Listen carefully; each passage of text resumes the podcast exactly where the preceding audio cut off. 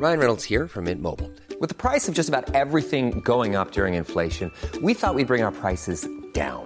So to help us, we brought in a reverse auctioneer, which is apparently a thing. Mint Mobile unlimited premium wireless. Ready to get 30, 30, bit to get 30, bit to get 20, 20, 20, bit to get 20, 20, bit to get 15, 15, 15, 15 just 15 bucks a month. So, Give it a try at mintmobile.com slash switch. $45 upfront for three months plus taxes and fees. Promo for new customers for limited time. Unlimited more than 40 gigabytes per month. Slows. Full terms at mintmobile.com.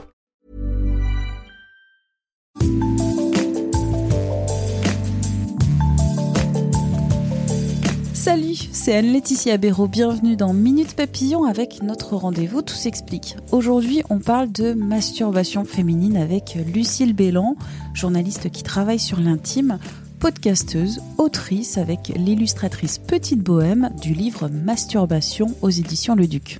C'est un ouvrage illustré qui propose 40 suggestions de masturbation, seul ou à deux, pour mieux connaître son corps, découvrir, vivre sa sexualité avec respect, plaisir, curiosité, complicité. Je me posais la question, est-ce que la masturbation féminine est toujours un tabou? Selon un sondage de l'IFOP en 2017 sur le plaisir féminin, trois quarts des femmes, 95% des hommes interrogés confiaient s'être masturbés au moins une fois dans leur vie. La pratique tend d'ailleurs à se banaliser depuis une trentaine d'années. J'avais hâte de parler de ces sujets avec Lucille Bélan à 20 minutes. Et avant de commencer l'entretien, patatras, j'oublie la carte d'enregistrement. Donc, merci à Lucille Bélan qui a été très patiente et compréhensive face à ma petite montée de stress. On passe maintenant aux questions. Lucille Bélan, la masturbation féminine est-elle toujours un tabou? C'est pas tabou de faire enfin un livre sur la masturbation aujourd'hui alors qu'on voit le mouvement euh, féministe aussi s'approprier toutes les questions de sexualité et d'intimité. C'était pas le cas il y a dix ans euh, ou beaucoup moins le cas mais aujourd'hui on le voit avec les jeunes féministes avec les comptes Instagram. On a du contenu sur la sexualité euh, qui a des visées d'enlever des tabous de faire sauter des verrous de parler de sexualité inclusive LGBT donc on est de moins en moins dans quelque chose qui relève du tabou par contre que les gens parlent de leur masturbation et se posent des questions sur leur propre pratique, on n'y est pas encore euh, totalement. C'est-à-dire que sur la théorie, on a de plus en plus de contenu. Quand on se rapproche de soi, en fait, euh, c'est beaucoup moins évident. Globalement, on a aussi affaire à des années, des décennies de déconstruction sur le rapport à la masturbation des femmes, parce que une majorité de femmes se sont déjà masturbées. C'est pas une pratique qui est totalement dans les mœurs, alors que statistiquement aussi, on sait qu'elles ont du plaisir en se masturbant et que ça n'est pas forcément le cas. Elles n'ont pas autant de plaisir avec un partenaire, par exemple, dans le cadre de la relation la masturbation est plus satisfaisante pour les femmes que le rapport sexuel euh, hétérosexuel. Mais il y a plein de raisons qui font que les femmes se masturbent peu, se masturbent, alors moi je vais dire pas forcément bien, mais dans le sens euh, à cause d'un défaut de d'éducation sur la question et de pareil de raisons aussi pour lesquelles se masturber, c'est-à-dire qu'on ne sait pas quels sont tous les bienfaits de la masturbation. Il y en a régulièrement, il y a des études qui sortent pour dire, là il y en a une récemment, très récemment, ils ont étudié les bénéfices de la masturbation et de l'orgasme pendant les douleurs de règles pour se rendre compte que c'est quelque chose qui permettait de faire passer les douleurs de règles. À la, pratique, il y a plein de femmes aussi qui le pratiquent avec, pendant les migraines. Ça peut aussi avoir des effets sur euh, le stress, la gestion du stress, des angoisses. Mais en face de ça, bah, quand on est trop stressé, quand on a trop d'angoisse et quand on a trop de charge mentale dans la vie, on n'a pas le temps et pas l'envie de se masturber. Donc c'est quelque chose qui nécessite beaucoup d'ajustements et beaucoup, je pense encore, de discussion globale. C'est-à-dire, euh, bah, est-ce qu'on laisse la place aux femmes déjà de penser leur sexualité Est-ce qu'on leur donne suffisamment d'éléments pour le faire Et est-ce qu'on leur donne suffisamment de temps et d'énergie pour le faire aussi? Je reviens à cette étude 2017, euh, sondage de l'IFOP sur le plaisir féminin. Cette enquête disait il y a peu de communication dans le couple à propos de la masturbation des femmes. 45% des femmes, c'est-à-dire à peu près une femme sur deux n'en a jamais parlé à son ou sa partenaire et ce sont les 18-25 ans qui en ont parlé le plus.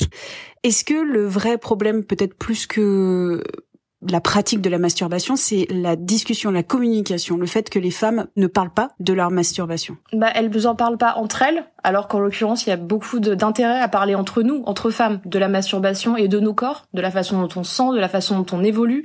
On se rend compte euh, sur des générations, sur des femmes qui vont être quinquas, sexagénaires, qu'elles ont personne à qui parler euh, de leur ménopause, de leurs euh, soucis, de, la façon dont leur sexualité se change aussi, en bien ou en mal. Il y a vraiment un défaut de, de communication globale global au niveau de la société. Les femmes ne parlent pas entre elles. Et dans le couple, il y a cette espèce de cliché, mais qui va avec un cliché plus global encore, qui est c'est normal que les hommes se masturbent. C'est même naturel, c'est sain. Un homme qui se masturbe, c'est parce qu'il est en bonne santé. Une femme qui se masturbe, c'est parce qu'elle n'est pas assez épanouie sexuellement.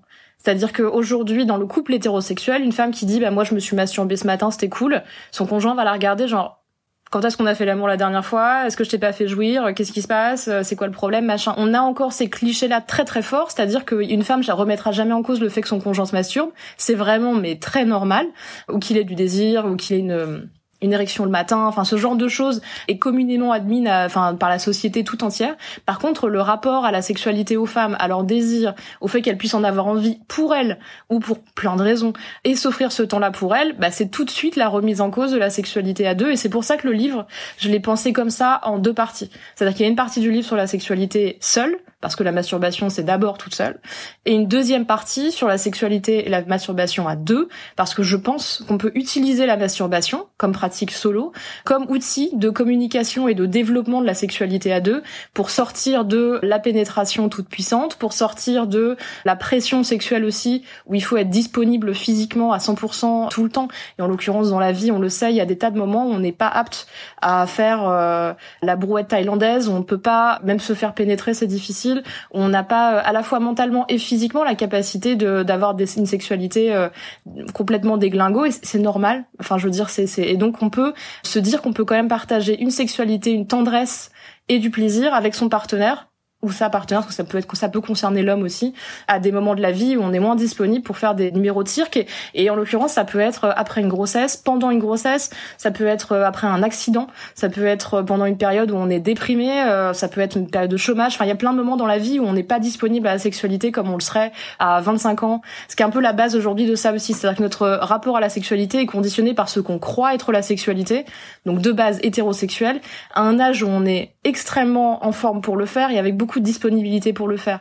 Et donc malgré tout, la, fin, la vie est plus longue et plus complexe que juste cet instant T de j'ai 25 ans, j'ai du désir tout le temps et, je suis extrêmement euh, en forme. Et donc penser une sexualité qui nous fait pas souffrir euh, psychologiquement et physiquement, c'est vachement important. Et donc je pense que bah, partager cette euh, sexualité digitale, avec les doigts, pas seulement, avec plein d'autres façons, euh, plein d'autres stimulations.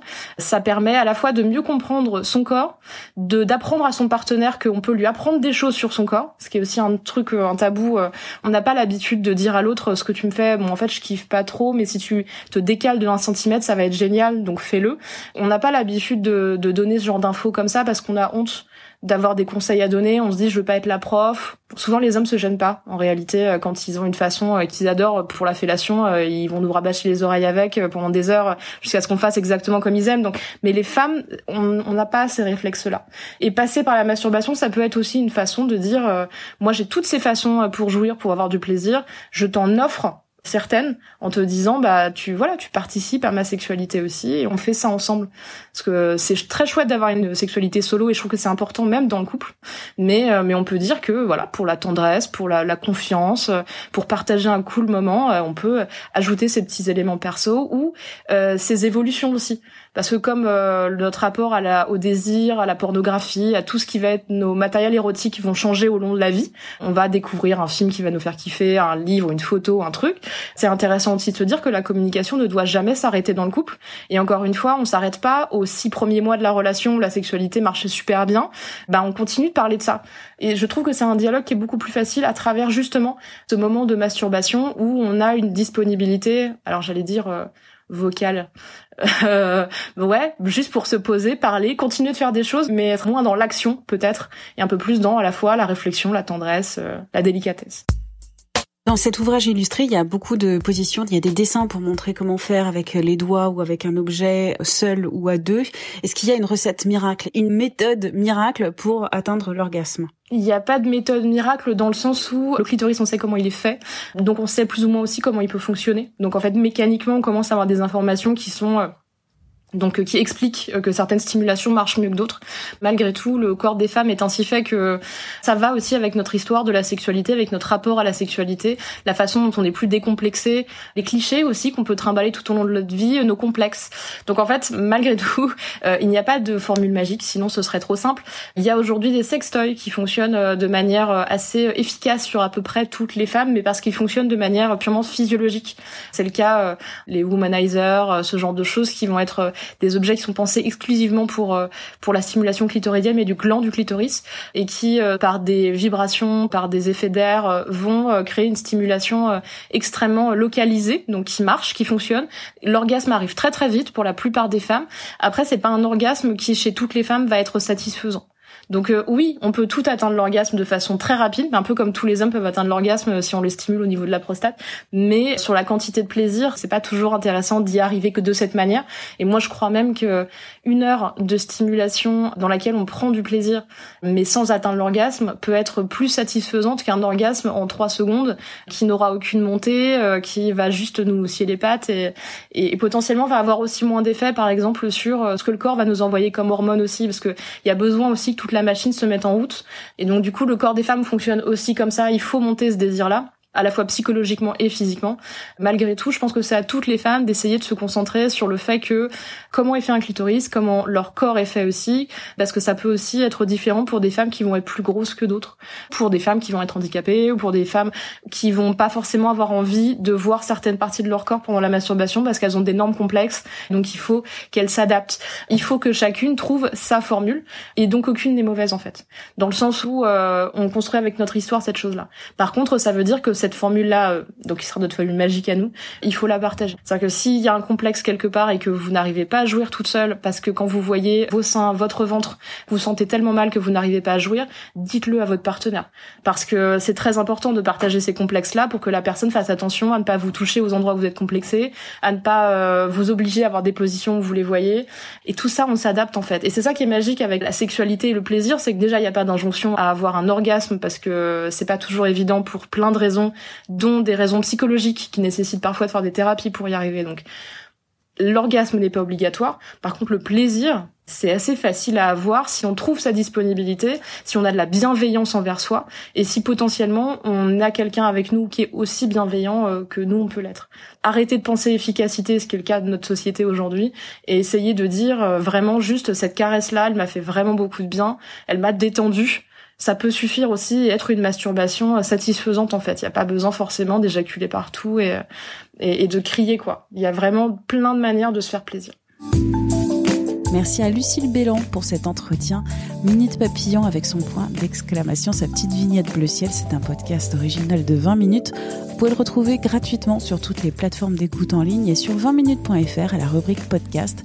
N'hésitez pas à vous abonner sur les plateformes d'écoute. Comme ça, vous serez notifié des nouveaux épisodes. On se retrouve très vite. D'ici là, portez-vous bien.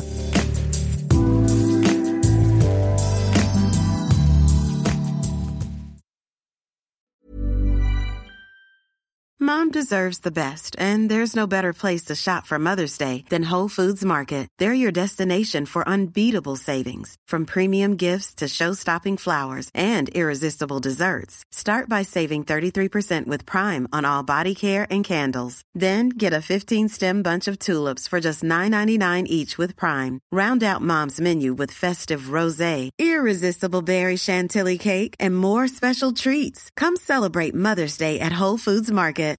Hi, I'm Daniel, founder of Pretty Litter. Cats and cat owners deserve better than any old fashioned litter. That's why I teamed up with scientists and veterinarians to create Pretty Litter. Its innovative crystal formula has superior odor control and weighs up to 80% less than clay litter. Pretty Litter even monitors health by changing colors to help detect early signs of potential illness. It's the world's smartest kitty litter. Go to prettylitter.com and use code ACAST for 20% off your first order and a free cat toy. Terms and conditions apply. See site for details. On ne va pas se quitter comme ça. Vous avez aimé cet épisode? Sportif, généraliste, sexo ou scientifique, varié mais toujours bien informé. Découvrez les autres podcasts de la rédaction 20 minutes sur votre application d'écoute préférée ou directement sur podcast au pluriel.20minutes.fr. Et merci de nous avoir écoutés.